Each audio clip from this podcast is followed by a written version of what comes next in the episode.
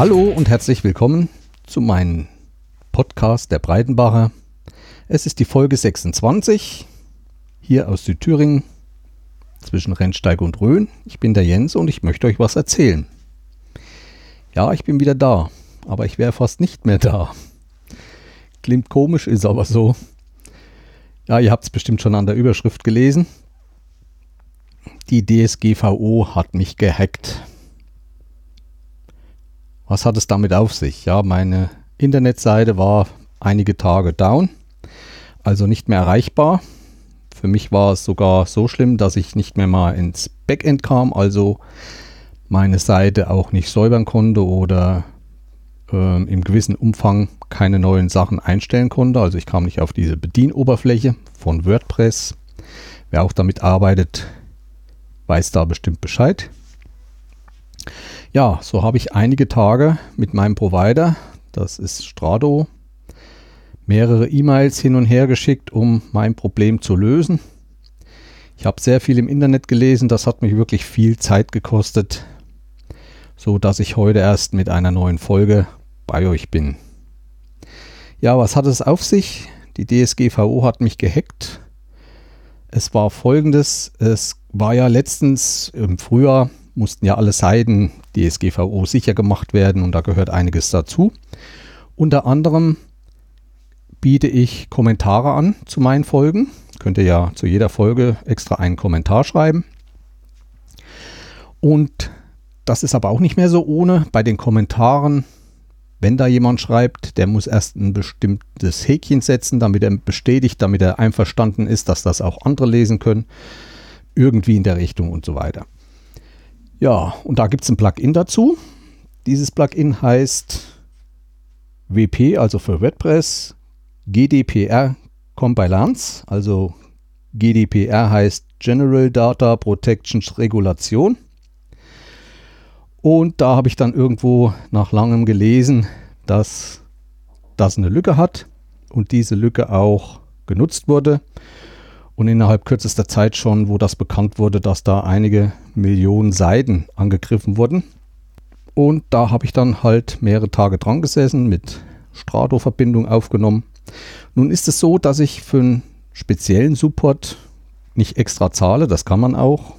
Da kann man dann per Telefon sehr schnell Hilfe bekommen und ich denke, da wird auch einiges mehr gemacht. Ich hatte das Gefühl, die haben mich so ein bisschen hingehalten. Also immer mal, ja, sie haben geantwortet, haben mir dann mal so einen Brocken hingeschmissen als Tipp und haben mir auch aus der FAQ, FAQ bestimmte Artikel äh, empfohlen, die ich dann auch genutzt habe. Und so habe ich mich langsam durchgearbeitet. Und im Endeffekt war es dann doch nach einer Woche geschafft und ich konnte mich wieder in mein Backend einarbeiten und konnte und meine Seite war wieder erreichbar. Zum Glück hat es nicht so viel kaputt gemacht. Das heißt, ich habe das Plugin gelöscht über den FTP-Server und habe dann in der PHP MyAdmin Datenbank ähm, einige Zeilen umgeschrieben, weil da jedes Mal eine Umleitung zu meiner Seite eingetragen wurde. Also wenn meine Seite aufgerufen wurde, landete man dann irgendwo in Amerika an der Schule oder sonst was. Ja, und das Passwort, um ins Backend zu kommen, das war auch verschwunden und das habe ich dann auch direkt in der Datenbank geändert. Ich bin halt kein Profi und ich muss mich da reinarbeiten. Aber ich bin froh, dass ich es geschafft habe und vor allem bin ich froh, dass ich keine Daten verloren habe. Das war eigentlich meine größte Sorge. Denn diese ganzen Folgen von mir, die waren zwar nicht weg, die habe ich alle über, über FTP-Server gesichert und so weiter. Das ist alles kein Problem. Nur halt das, was ich dann unten an den Show Notes eingearbeitet habe, da wäre nicht alles wieder da gewesen. Ich habe im Juli die letzte Sicherung gemacht.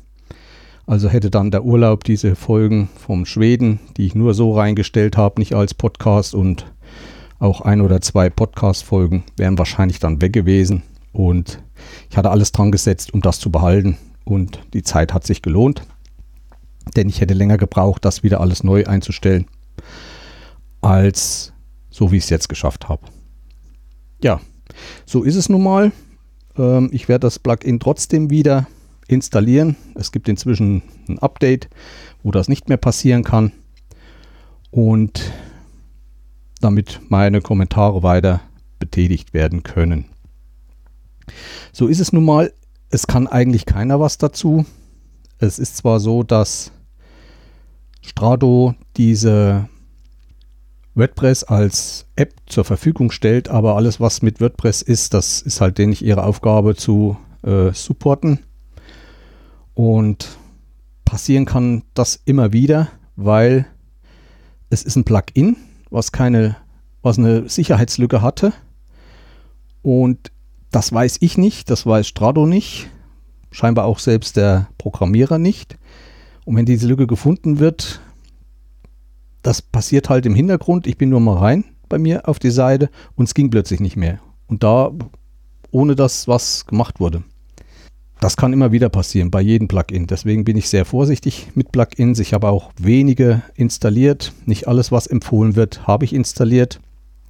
Und ich fahre da ganz gut. Je mehr Plugins installiert werden, je langsamer wird auch das System, sagt man. Ich hatte in den ersten Folgen auch eine Bildergalerie drinne die werde ich wieder rausmachen, weil die sehr groß ist. Und ich habe mich ja jetzt umgestellt, dass ich euch Links zu Flickr einstelle, wenn ich Bilder darstellen will. Und das ist ganz schön. Ja, bei WordPress kommt jetzt auch in Kürze ein neuer Editor. Also im WordPress direkt gibt es einen Editor, wo man dann seinen Text reinsetzt, den fett schreiben kann, ein Bild mit reinsetzt. Und da gibt es jetzt ein neuen, neues Plugin oder ist das direkt in WordPress integriert? Und da wird alles einiges komfortabler, sodass ich auch mal wieder ein Bild direkt auf die Seite oder in die Folge reinsetzen werde. Zu viel kann ich nicht reinsetzen auf die Seite, weil mein Speicher ist begrenzt. Ich habe jetzt, glaube ich, mit meinen Folgen ungefähr 3 GB verbraucht. Ich werde das nochmal wieder reduzieren. Werde es mal probieren, weil ich ja mehrere Dateien meiner Folgen reinsetze, wie Obus und und Orbis und so weiter. Und ja, da will ich noch mal ein bisschen reduzieren, weil ich denke, es sind fast keine oder nur sehr wenige, so dass ich nur das MP, M4A, was am Mac vorrangig genutzt wird, und das MP3 drinnen lassen werde. Ja, das mal ein bisschen zur Technik. Ich hoffe, mir passiert das so schnell nicht wieder, aber ich weiß jetzt ein bisschen Bescheid, wie es geht. So, aber weiterhin kann ich sagen, Kommentare gab es keine. Noch ein kurzer Hinweis, ich hatte ja vor, mal im November ein Hörertreffen zu machen. Hatte ich ja aufgerufen beim letzten Mal. Da hat sich auch niemand mehr gemeldet. Ja, mein Treffen, also das Hörertreffen, hätte auf dem Inselsberg in Thüringen stattgefunden. Das ist auch eines der schönsten Berge von Thüringen mit einer sehr großen, weiten Aussicht. Da ist zwar noch nicht alles im Reinen dort oben, weil es da noch um Besitzverhältnisse geht und da gibt es noch ein bisschen Streiterei. Inzwischen ist auch ein Bauzaun weg, der mal um die Herberge gebaut war. Ja, vielleicht ein andermal. Auch für diese Herberge war ich noch tätig und habe ein spezielles Video gemacht. Ich habe mir was Neues gekauft und das dort gleich ausprobiert. Was das Neue ist, erzähle ich später in dieser Folge. Und zwar habe ich so eine Art äh, Zeitraffer-Video gemacht und habe damit mal die ganze Herberge durchgegangen. Und die Herbergseltern haben das dann auf ihrer Internetseite eingestellt, die ich euch auch in den Shownotes verlinke. Und da könnt ihr mal sehen, wie es dort ausgesehen hätte. Also das ist eine einfache Herberge, gehört auch nicht zum Jugendherbergsverband, also man braucht da nicht diesen Jahresbeitrag. Und ich verlinke euch die Seite und da könnt ihr mal gucken. Auch wer so mal hier vorbei wandert über dem Rennsteig, kann im höchsten Bett West-Thüringens schlafen. Ganz das höchste ist es wahrscheinlich nicht. Es gibt noch ein Gebäude, was höher ist oder zwei. Aber ich glaube, keiner schläft so nah am Rennsteig wie in diesem Haus. Also der Rennsteig geht wirklich an der Hauswand, kann man sagen, vorbei ja, das habe ich dann auch noch geschnitten und gemacht und eingestellt und naja, wie man so alles macht. Vielleicht ein nächstes Mal, wer Lust hat. Also ist bestimmt nicht schlecht. Das Wetter sollte auch gut sein. Im Winter ist immer schlecht, weil man schlecht hochkommt mit Fahrzeug. Überlegt euch mal beim nächsten Mal. Ich denke, auch jetzt im Herbst wird es vielen so wie mir gehen. Ist doch ein bisschen stressig. Man hat noch viel um die Ohren. Es beginnt die Weihnachtszeit. In den Firmen ist auch alles auf Hochkonjunktur, auch bei mir. Ich arbeite jeden Tag so um die neun bis zehn Stunden. Kriege ich natürlich wieder Freizeit raus. Und aber zurzeit ist wieder die Hölle los. Die Gelder sind, müssen alle bis Jahresende verbraten werden. Da geht es um die Wurst. Ja, Kommentare auch keine. Bei iTunes habe ich lange nicht mehr geguckt, werde ich bis zur nächsten Folge nochmal tun. Ansonsten bin ich mit meinen Abrufen ganz zufrieden und ich würde sagen, es entwickelt sich langsam. Natürlich bin ich auch noch ein bisschen woanders in anderen Gegenden des Internets unterwegs, um vielleicht auch andere Interessenten, die sich für meine Themen interessieren können, davon zu überzeugen oder zu ermutigen, mal bei mir reinzuhören. Ja, ansonsten war ich wieder viel unterwegs. Ich hatte ja das letzte Mal erzählt, dass ich in Dörentrupp war. Da war die deutsche Meisterschaft in der Mitteldistanz. Danach war ein Wochenende, war ich in Tschechien. Übrigens, der Film von Tschechien, der ist langsam fertiggestellt worden. Also es ging darum, einen Erklärfilm zu machen, was ist eigentlich Mountainbike-OL. Ich hatte ja gesagt, dass ich habe die Aufnahmen gemacht und ein Profi wollte es dann in Szene setzen oder schneiden. Im Endeffekt war ich dann der Profi, in Anführungsstrichen. Also man hat mich gebeten, doch das auch noch zu übernehmen. Das habe ich dann gemacht. Das hat auch wieder einiges an Zeit gekostet. Ein anderer Teil meiner Arbeit, was wo ich mich bereit erklärt habe, jetzt mitzumachen, zum Beispiel zu diesem Weltcup im Orientierungs-Mountainbike-Fahren, ist, dass ich einen neuen YouTube-Kanal für die Orientierungsläufer eingerichtet habe, weil die bisherigen Videos auf Vimeo eingestellt wurden. Vimeo hat zwar bessere Qualität, aber so vom Finden und Suchen ist doch, glaube ich, YouTube etwas besser, hat eine größere Verbreitung und ich denke, dass man da auch ein bisschen mehr an Akzeptanz dann erlangen können dadurch. Wie gesagt, ich habe dort jetzt einen YouTube-Kanal eingerichtet. Ihr findet den unter Orienteering Germany. Und da stehen bis jetzt zwei Videos drin. Das ist einmal dieses Interview, was ist Mountainbike OL? Und von mir dieses eine Video von diesem Demo-Sprint in Hillentrupp. Das ist kein Kanal, wo jetzt jeder seine OL-Videos reinstellen kann, sondern hier werden hauptsächlich Videos von den internationalen Wettkämpfen in aller Welt eingestellt. Hat auch wieder ein bisschen Arbeit gemacht und einiges an Zeit in Anspruch genommen, aber im Endeffekt macht es ja Spaß und man freut sich, wenn man dann abonniert wird und wenn doch einige Aufrufe kommen. Abonnenten gibt es noch nicht so viele, Aufrufe auch noch nicht. Man muss da erst noch ein bisschen die Werbetrommel rühren. Wenn ihr Lust habt, schaut immer mal vorbei, abonniert, klickt das Glöckchen an und dann bekommt ihr ja mit, wenn mal ein neues Video eingestellt wird. Ich habe aber dadurch etwas Schönes kennengelernt. Und zwar handelt es sich dabei um ein Transfer von Daten, kostenlos. Also bis jetzt war es ja immer so, ich habe dann ein Video fertig gemacht, habe das bei OnDrive oder Dropbox gestellt. Die haben natürlich nur einen begrenzten Umfang und das hat auch immer sehr lange gedauert, finde ich. Ich weiß nicht, wie es bei euch ist, so auf OneDrive eine größere Datei hochzuladen. Das dauert immer, bis die synchronisiert ist und die man überall sehen kann.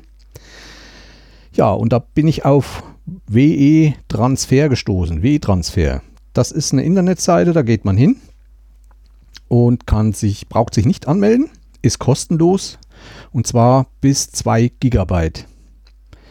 Man geht dorthin, gibt seine E-Mail-Adresse ein, gibt die E-Mail-Adresse ein, zu der es hingeschickt werden soll.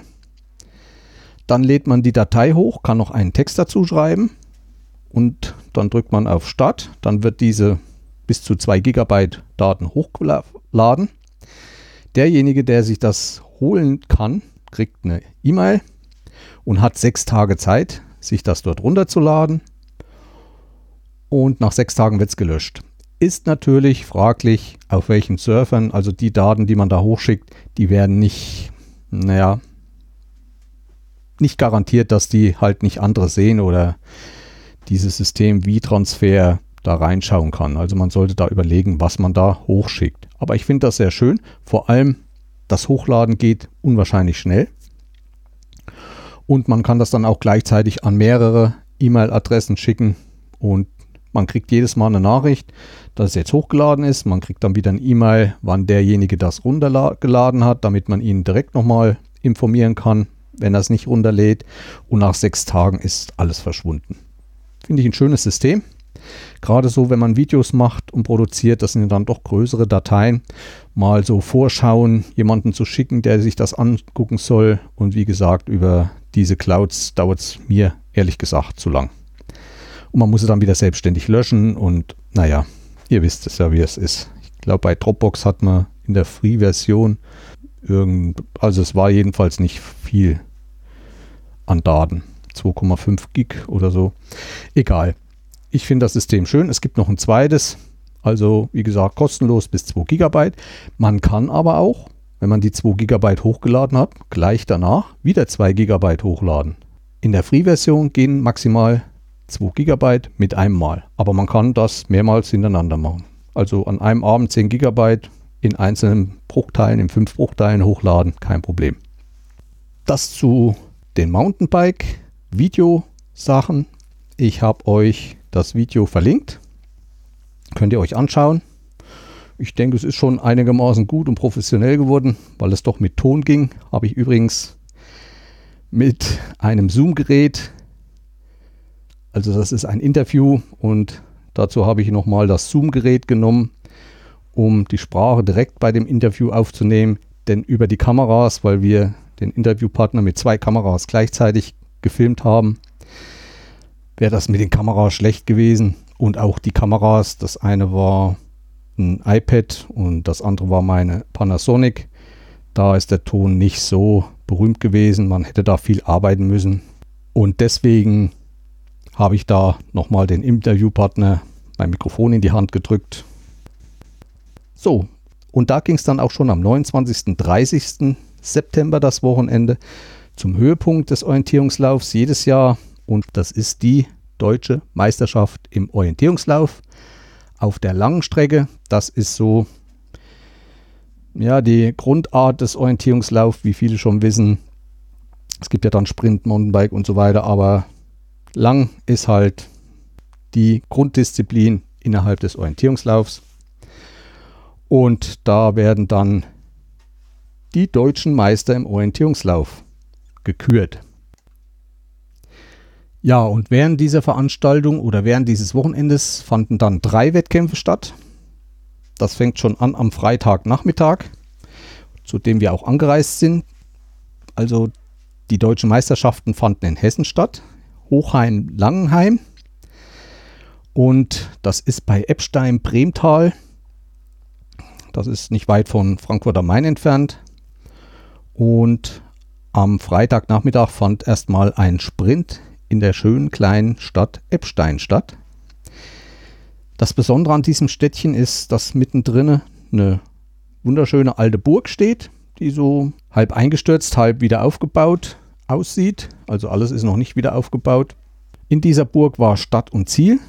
Die steht nun ein bisschen über der Stadt, also dass zum Stadther erstmal runter in die Stadt gelaufen werden musste und zum Ziel wieder durch die Burg nach oben. Auch da habe ich schon ein Video gedreht, was ich euch verlinke. Das ist dann wieder auf meinem Kanal ola.de in YouTube zu sehen. Ja. Was gibt es sonst noch zu sagen zu dem Sprint? Wir haben uns dort als Familie getroffen. Also meine beiden Kinder sind angereist zu diesem Höhepunkt. Tochter vom Bodensee, Sohnemann von München. Und dort haben wir uns getroffen. Die beiden haben bei Verwandten, die gleich dort um die Ecke wohnen, übernachtet und wir haben uns auf einem Campingplatz mit unserem Wohnwagen angemeldet. Ja, nachdem Epstein zu Ende war, da ist nur meine Frau gelaufen, weil ich halt Video machen wollte. Wie gesagt, Epstein, schönes kleines Städtchen. Auf dem Markt ein paar Sitzplätze, dort saßen Leute und haben Wein getrunken. Epstein liegt ziemlich eng in einem Tal, wo es doch links und rechts ziemlich steil hochgeht. Also schöne Gegend dort. Ja, nachdem wir unsere Kinder dann bei der Verwandtschaft abgesetzt hatten, haben wir uns an diesen Zeltplatz gewagt. Zeltplatz sage ich schon wieder. Campingplatz ist ja heute richtig. Zeltplätze oder Campingplätze ist verantwortlich meine Frau. Die sucht da immer, die guckt immer nach Preisen und was es gibt und wie und wie weit zum Wettkampfzentrum und und und. So fanden wir auch einen günstigen und das war der Camping Hubertushof oder auch Taunus Camp genannt. Wir haben dann schon zu Hause gesehen, dass das ein bisschen eigentümlicher war. Der, durch Google Earth sah man, dass der an einem Hang, also an einem ziemlich steilen Hang lag, der ganze Campingplatz. Ja, das war wie Stufen angeordnet, die durch Fahrstraßen, einspurig kann man fast sagen, zu erreichen waren. Es ging schon los, als wir kamen, ab 15 Uhr war Anreise und wir waren drei Viertel da und hatten nur gefragt, wie es aussieht. Und da war nur eine Zeltplatz-Hilfe äh, da. Die sprach auch nicht richtig Deutsch und hat gleich aufgeregt, ja, sie ruft einen Chef und ruft einen Chef und hat er gleich angerufen und der kam dann etwas wutentbrannt. Wir wollten ja gar nicht, dass er, wir hätten ja gewartet die Viertelstunde, aber man hat ihn wahrscheinlich vom Mittagsschlaf zu früh geweckt. Der war dann da und gab uns so ungefähr die Schuld, dass wir hier, naja, egal. Wir haben dann zwar eine Stellfläche vorbestellt gehabt, haben dann aber doch eine andere zugewiesen bekommen, die ziemlich weit oben war. Das war auch gut so. Aber viele werden es ja durch Twitter oder so, hatte ich es ja verlauten lassen. Es war für mich der Zeltplatz oder der schlimmste Zeltplatz, den ich bis jetzt besucht hatte. Man muss sich vorstellen, das waren Terrassen und waren wie zwei Fahrspuren. Eine waren die Stellplätze und an den anderen, an der zweiten Fahrspur konnte man dann an diesen Stellplätzen vorbeifahren. Also man konnte sich auch nicht zu weit nach vorne ausbreiten, weil doch alles ziemlich beengt war. Was wir schön fanden, wo wir ankamen, an, jeden, an jeder Stellfläche ein Abflussrohr, an jeder Stellfläche ein Wasserhahn. Hm, schön. Brauche ich nicht so weit zu laufen. Aber naja, es hat ein wenig aus den Rohren gemuffelt, weil auch keine Abdeckungen mehr drauf waren. Aus den Abwasserrohren, warum es so gemuffelt hat, haben wir dann später mitbekommen. Und aus dem Wasser hin kam auch kein Wasser. Dann war der ganze Zeltplatz voll mit alten Apfelbäumen. Und die waren zurzeit gerade alle gefallen. Also man konnte hingehen und hinfahren, wo man wollte. Man ist immer nur durch Äpfel gefahren. Es hatte auch keinen Sinn, die versuchen selbst wegzuräumen. Ging nicht. Es waren zu viele. Wir hatten in dem noch Glück, dass doch Ende September keine Wespen mehr unterwegs waren, so dass uns die nicht irgendwie in die Quere kamen. Ich denke, ein, zwei Wochen vorher, wo die noch da waren, ist es dort eigentlich fast nicht auszuhalten weil überall matschige Äpfel liegen und ihr wisst, wie das ist, wenn Wespen in der Nähe sind. Oder es gibt dort keine Wespen, ich weiß es nicht. Ja, das war schon nicht so angenehm. Wir sind auch einen sehr, sehr geröllhaltigen und sehr steilen Weg auf unsere Terrasse runtergefahren. Mit größeren Wohnwagen ist mir ein Rätsel, wie die da hinkommen. Wir waren auf unserem Stück die einzigen. Die standen nochmal dann weiter vorne ein kleineres Wohnmobil, so ein Kastenwagen. Und da, wo wir runtergekommen sind, wären wir auch nicht wieder hochgekommen. Also es war so steil, ich wäre da mit dem Fahrzeug durchgerutscht. Allerdings konnten wir zur anderen Seite wieder hochfahren, aber es war auch, naja, mit viel Anlauf und zum Glück war da dann etwas Pflaster gelegt. Wir hatten dann auch noch einen zweiten Ausweg, wo wir noch über eine zweite Terrasse fahren mussten, könnten. Und aber am Abend vor dem Abreise hat sich da einer mitten der hat gar nicht in so einen Stellplatz reingeparkt, der hat sich mitten auf die Straße gestellt und da ging es dann auch nicht weiter. Aber das war nicht das Einzige. Wir haben ja dann das Servicehaus gesucht, so Waschen, Toiletten und so weiter. Und da waren wir dann hocherfreut, nagelneu. Ein nagelneues Haus. Wunderbar. Und dachten wir ja nun, da müsste ja nur alles top sein. Von Toiletten her und so war auch, es war nicht getrennt Männlein, Weiblein. Aber naja, wenn der Zeltplatz voll ist, wenn der Campingplatz voll ist, weiß ich nicht, ob das richtig ausreichend ist. Dann gab es einen Abwaschbereich, wo man seine Geschirr abwaschen konnte. Aber irgendwie hatte man vergessen, wahrscheinlich eine Abteilung für Waschmaschinen zu planen. Und so hat man die Waschmaschinen unter die Abwaschtische gestellt. Das war wahrscheinlich auch so geplant. Jedenfalls guckten die Waschmaschinen weiter vorne raus, wie die, wie die Waschtische tief waren, sodass man sich oben schon ziemlich weit beugen musste. Und jede weiß, wenn man unten mit den Füßen nicht unter den Tisch kommt und dann noch wegsteht, dass das doch nicht angenehm ist. Also es war alles nagelneu, neu gefliest, aber das war schon wieder Mist. Die Frau hat dann geduscht, ich habe dann geduscht und bei der Frau lief dann schon wieder das Wasser nicht ab. Ist mir auch klar, weil da war wieder so neumodisch in diesen Duschen. Da war kein, wie so ein Siphon, hier so ein Abfluss, so ein Gitter in den Boden, wo das Wasser abfloss. Da war wie so ein Stückchen Edelstahlblech und an der Seite war eine ganz dünne Rinne, wo da das Wasser reinlaufen sollte. Jedenfalls war das verstopft. Nachdem meine Frau geduscht hatte, schwamm vorne das ganze Waschhaus und das Wasser macht Richtung Tür raus. Gut, also gab es schon mal eine Überschwemmung. Dann denkt man ja, muss ja auch irgendwo ein Raum sein für die Chemietillütten. Oder für die Chemie, um, um sein Kanisterchen auszuschütten. Gesucht und gesucht, bis wir dann vorm Haus ein Stützel fanden, wo groß drauf stand Chemietoilette und ein Pfeil nach unten. Und der Pfeil nach unten zeigte genauso auf ein Rohr von einem Stellplatz wo man einfach in dieses 100er Rohr sein Fäkalien ausschütten konnte. Und jetzt war mir auch klar, warum das auf dem ganzen Zeltplatz aus den Rohren richtig muffelte. Zum Glück war es nicht mehr ganz so warm. Ich denke, wenn das dann richtig Hitze ist, wird das um einiges mehr sein. Ja, das war zu dem Campingplatz Mainz. War nicht schön. Ich kann den keinem empfehlen zurzeit. Es wird dran gearbeitet. Ich weiß nicht, ob die dann mal mit Pflastern anfangen oder sonst was. Und vor allem die Straßen dort hoch, die waren noch nicht flach.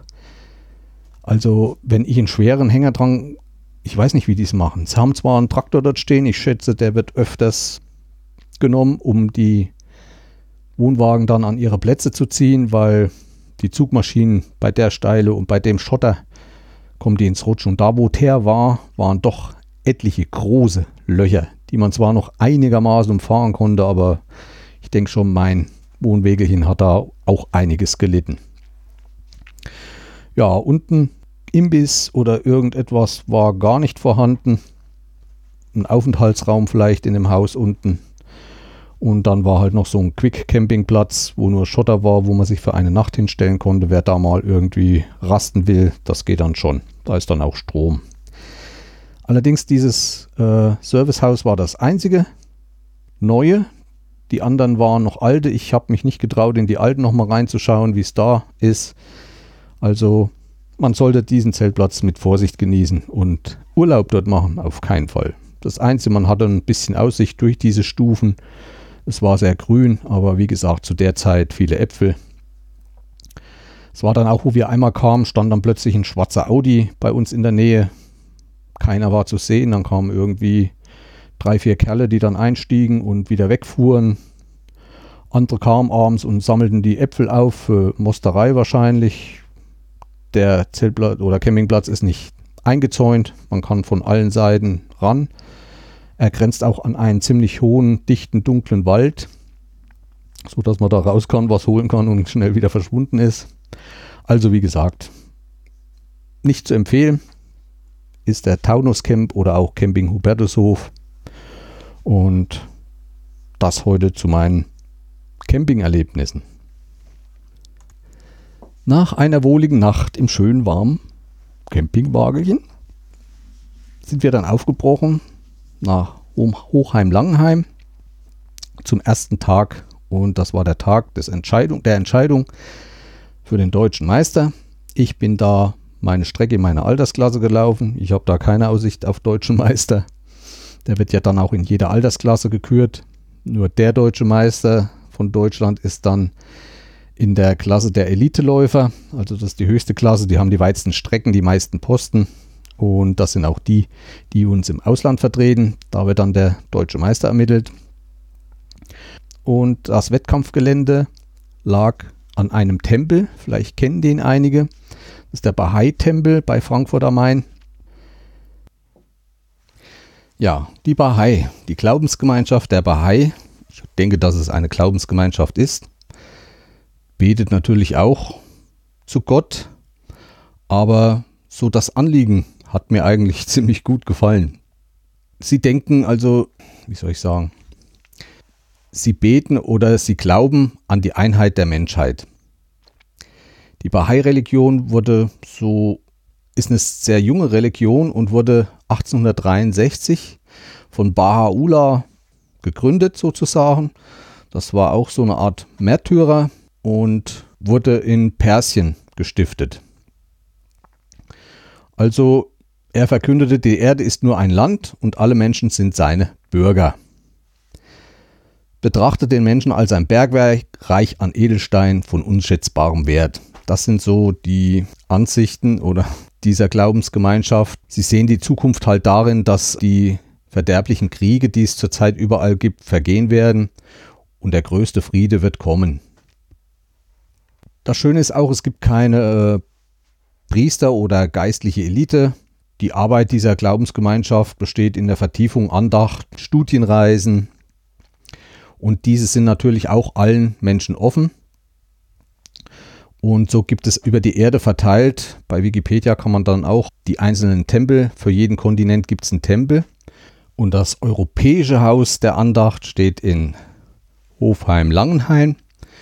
Und das ist halt diese Kuppel, wo da auch unser Wettkampf stattfand. Auch das Gelände hat uns diese Glaubensgemeinschaft zur Verfügung gestellt. Also die Wiesen, wo wir Wettkampfzentrum und so weiter hatten.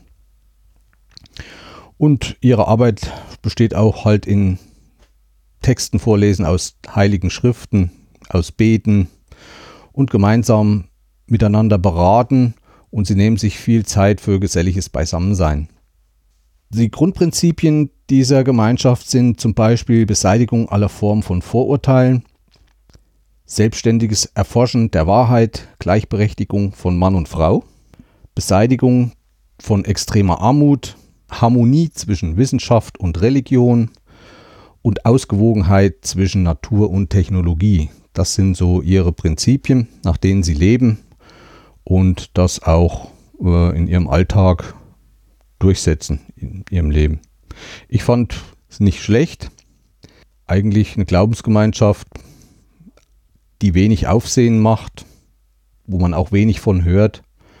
Und das war halt wieder mal so eine Begegnung, dieses Wettkampfzentrum an diesem Tempel, um sich mit denen mal auseinanderzusetzen und äh, was Neues kennenzulernen. Das habe ich halt getan und euch jetzt weitergegeben.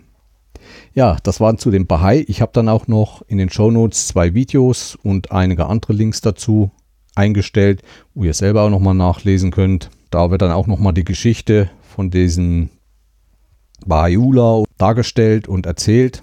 Ist mal ganz interessanter Geschichtsunterricht.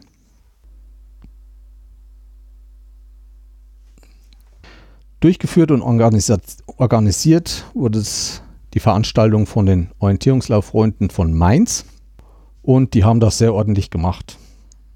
Also diesen Tag fand dann Deutsche Meisterschaft statt. Ich bin gelaufen. Der Wald war wunderschön. Vor allem wunderschöne Aussichten unterwegs.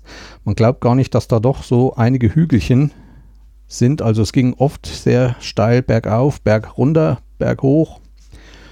Und so manche Waldstraßen waren dann so Blicke in die Ferne mit einem wunderschönen Panorama auf Frankfurt am Main, die ganzen Hochhäuser und so weiter, das Bankenviertel zu sehen. Das hat mir wirklich sehr gut gefallen. Wir hatten natürlich wieder Bombenwetter, wie fast das ganze Jahr. Und ja, es war ein schöner Lauf und hat mir sehr gut gefallen. Und wo ich dann fertig war, habe ich noch ein bisschen fotografiert diesen Tag. Da ich für den nächsten Tag einiges vorhatte. Abends waren wir dann noch zu Besuch bei der Verwandtschaft und da habe ich auch äh, Erfahrung mit neuer Technik gemacht, aber das nur nebenbei. Äh, mein Neffe, der hat da eine HTC Vibe, Das ist so eine Reality-Brille im Raum, aber der Raum muss da extra präpariert werden. Also an den Wänden hängen dann Sensoren, vier Stück in jeder Ecke eine. Und das ist ziemlich aufwendig und man braucht auch einen sehr guten Rechner dazu. Aber ich hatte da wirklich mal das Erlebnis, mal in so einer 3D-Welt wirklich reinzurutschen. Also in der Brille, es war fantastisch. Ich kann das nur jedem mal empfehlen, der mal die Chance hat, wenn er irgendwo auf einer Messe oder auf einer Ausstellung irgendwo sowas sieht, wo er das mal anwenden kann. Hat mir dann auch mal ein Spiel drauf gemacht, wo man dann richtig draufklopfen konnte. Uhu, also ist nicht so ohne, aber wenn man da drin ist, wunderschön. Und da waren dann auch mal Landschaften, ziemlich gute Landschaften, wo man eigentlich durchgehen konnte, sodass man da richtige Spaziergänge in der Wohnung machen kann. Allerdings für eine normale Wohnung mit viel Möbeln ist es nichts. Er hat da wirklich eine größere Wohnung, hat da einen Raum nur dafür. Da darf nicht viel rumstehen. Also der erkennt zwar, wenn man kurz vor der Wand steht, aber wenn da viele Möbel so, da stolpert man drüber, weil man doch einen bestimmten Radius zum Ausprobieren oder zum Spielen dieser, mit dieser Realitätsbrille braucht. Das war nochmal ein schönes Erlebnis. Ja, nächsten Früh ging es dann nochmal in das Wettkampfgebiet und da fand dann der D-Cup statt, also Deutschland Cup. Das ist eine Veranstaltung, wo die Vereine gegeneinander kämpfen. Das ist eine Staffel mit fünf Mann, also fünf Leute müssen da hintereinander laufen. Der erste läuft, schlägt ab, der zweite läuft. Diese fünf Leute sind immer aus einem Verein. Natürlich gibt es auch von anderen Vereinen Stadtläufer. Wenn ein Verein keine fünf Leute zusammenkriegt, kann ein einzelner Teilnehmer auch als Gast in einem anderen Verein laufen. Ist aber sehr kompliziert von vornherein, weil er ein Stadtrecht über diesen Verein haben muss und das muss erst beim Turnerbund angemeldet werden und ach, das ist sehr kompliziert, weil dieses Stadtrecht ist dann für ein Jahr. Ich möchte da nicht weiter drauf eingehen. Ich werde in einer der nächsten Folgen noch einiges über den Turnerbund erzählen. Da gibt es kräftigen Clinch zurzeit und aber das würde heute zu lange dauern. Gut, das ist immer einer der impulsivsten Wettkämpfe, weil da wirklich die Vereine gegeneinander kämpfen. Und für mich war das Gelegenheit, weil da doch immer ein bisschen Action ist, mal einen kompletten Film davon zu machen. Zum Start, weil das auch ein Massenstart ist, alle Vereine zur gleichen Zeit laufen, habe ich meinen Kopter genommen und habe den Start mit dem Kopter aufgenommen. Beim Sohnemann habe ich noch einen Gimbal mit einer Kamera in die Hand gedrückt. Der ist neben dem Starterfeld hergelaufen, sodass ich im Video ständig umschalten konnte. Von oben Draufsicht auf direkt unten Bodensicht. Es war auch noch ein anderes Kamerateam in der Nähe, die dort gefilmt hatten. Ich bin dann mit meiner Kamera an verschiedene Stellen, dass das später bei den Schnitten nicht so langweilig wird. Und dann auch zum Schluss, wo die Hauptläufer, also die drei, vier, fünf Gewinnervereine ins Ziel laufen. Da stehen dann schon alle Teilnehmer kurz vor dem Ziel und die laufen dann zusammen ins Ziel ein. Die dann noch zu filmen, und habe dann noch ein Interview aufgenommen von den drei Schlussläufern der drei Gewinnervereine. Ja, und das dann alles zu Hause zu schneiden und in Reihe und Glied zu kriegen, war für mich auch eine Herausforderung, wie ich sie noch nicht so hatte. Also mehrere Kameras. Natürlich, die Jugend mag nicht diese langen Szenen. Man muss da sehr, sehr kurze Szenen schneiden, um auch ein bisschen was zu erzählen. Ich bin da nicht ganz so kurz, aber ich denke, dass er doch abwechslungsreich geworden ist, das Video. Auch das habe ich euch verlinkt. Ja, hat trotzdem Spaß gemacht und wenn man fertig ist, kriegt man doch immer mal einen kleinen Schulterschlag. Und auch anhand der Abrufzahlen auf YouTube freut man sich doch, dass doch von einigen gesehen wird. Noch zu dem anderen Kamerateam. Das Kamerateam war vom Kinderkanal. Da wird es in Kürze eine neue Sendung geben, die Sportmacher. Und da geht es um verschiedene Sportarten, unter anderem halt auch Orientierungslauf und die haben da Videos gemacht und haben mich dann später über die Organisatoren angefragt, ob ich ihnen Aufnahmen vom Copter zur Verfügung stellen würde, was ich dann auch getan habe. Ob da viele Aufnahmen, wenn maximal, denke ich, wenn überhaupt von mir Aufnahmen genommen werden, dann vielleicht fünf Sekunden oder so. Das sind dann immer kurze Schnitte. Aber es hat mich gefreut. Äh, die Sendung gibt es noch nicht. Und sie wollten mir Bescheid sagen, wann sie ausgestrahlt wird. Bin gespannt. Ich denke, dass sie das vergessen werden, aber irgendwie werde ich das schon im Kinderkanal irgendwie nachverfolgen können. Ja, auch wie gesagt, die Woche drauf zwei Videos geschnitten, einmal von Epstein und dann von diesem Deutschland Cup. Schaut euch die Videos mal an, würde mich freuen. Und dass ihr mal ein bisschen noch einen Eindruck kriegt, dass dieser Sport auch viel mit Enthusiasmus und Freude zu tun hat. So, nach dem Wettkampf sind wir dann heimgefahren. Mein Auto hat auch wieder durchgehalten. Die Lambda-Sonne war gewechselt und er lief wieder wie am Schnürchen. Ja, aber die Wochenenden danach, das schöne Wetter, auch zwischendurch. Bei uns in Schmalkalden wird zum Beispiel das Stadion neu gebaut, kriegt einen komplett neuen Komplex. Da bin ich immer so ein Freund, das nochmal alt, wie es ausgesehen hat, aufzunehmen. Nicht nur mit Fotos, sondern bin dann auch mal im Stadion mit meinem Kopter geflogen. Kam natürlich dann mal wieder gerade einer, dass ich das ja eigentlich nicht dürfte.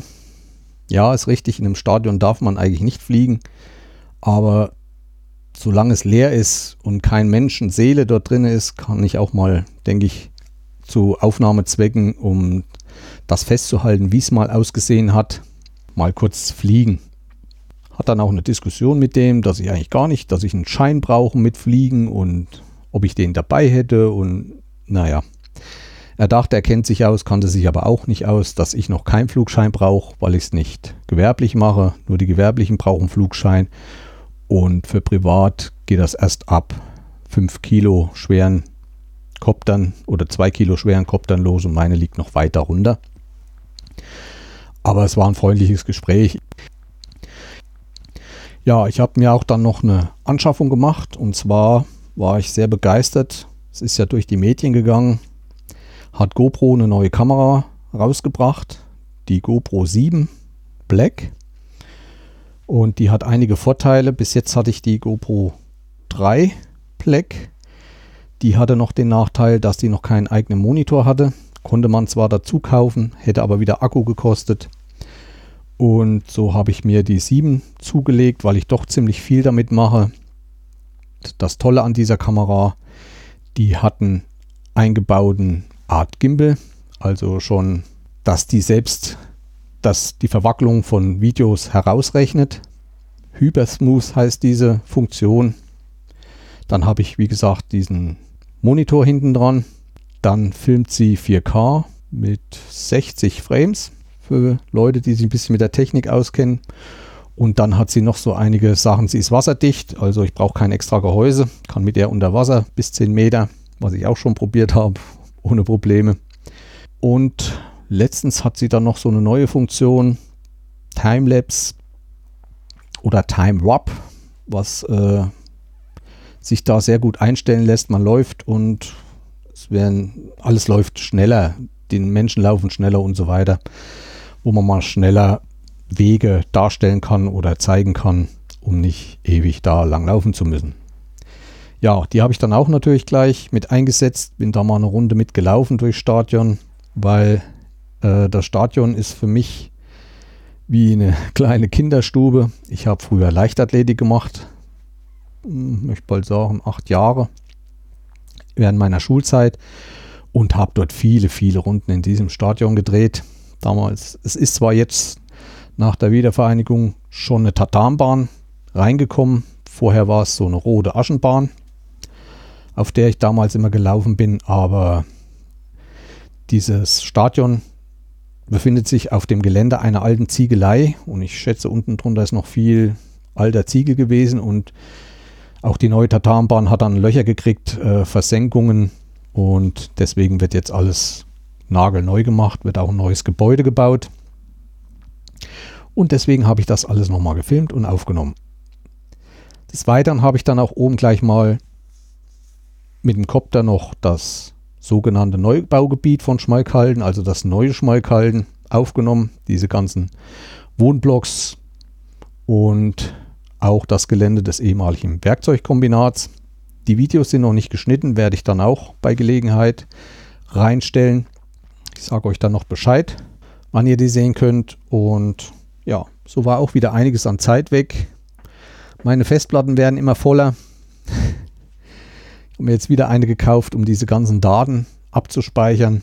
Ich bin aber auch jetzt so weit, wenn ich einen Film fertig geschnitten habe und er ist fertig, dann bei nicht so wichtigen Filmen lasse ich doch die Rohdaten verschwinden.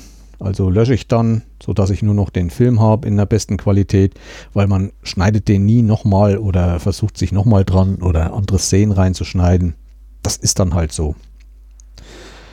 Ja, Walberloh. Dann war ich zwischendurch schon wieder mal privat in Potsdam zu einer Geburtstagsfeier, wo ich unbedingt hin musste. Und wieder war ein Wochenende weg. Und danach das Wochenende war wieder schönes Wetter und ich habe mit meiner Frau dann eine größere Rhönwanderung gemacht. Habe dabei auch wieder fotografiert. Die Bilder habe ich schon eingestellt, die verlinke ich euch dann noch. Aber ich war nicht nur mit meiner Frau in der Rhön wandern, sondern ich hatte auch beruflich sehr viel jetzt in letzter Zeit bei diesem schönen Wetter in der Rhön zu tun. Und da fahre ich immer morgens so, wenn die Sonne langsam aufgeht, durch wunderschöne Landschaften.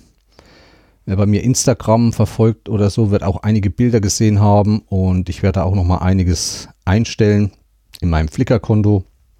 Und da war es dies Jahr wirklich wunderschön. Der Nebel unten, oben goldene Sonne am frühen Morgen. Es war einfach herrlich. Ich wollte gar nicht weiterfahren. Ich fahre da an bestimmten Bergen vorbei, wo ich dann so einen kleinen Parkplatz habe und wo man dann mal wirklich schöne Aussicht hat ja, da habe ich dann auch extra meine Kamera mitgenommen, um da einige Bilder zu machen. Und die werde ich euch dann auch noch bei Gelegenheit verlinken. Also Rhön ist immer eine Reise wert, egal ob die hessische, die bayerische oder die thüringische Rhön. Denn hier in der Rhön ist auch das Dreiländereck von Hessen, Bayern und Thüringen. Und das befindet sich direkt in der Rhön da will ich auch mal vielleicht nächstes Jahr nochmal hin und mal ein Video drehen oder ein paar Bilder machen, wovon ich euch dann auch bei Gelegenheit erzählen werde.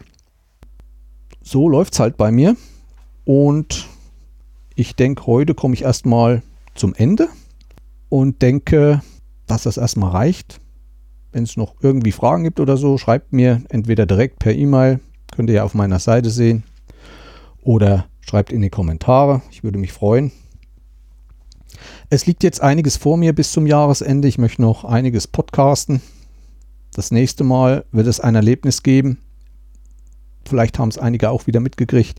Ich war im Urwald.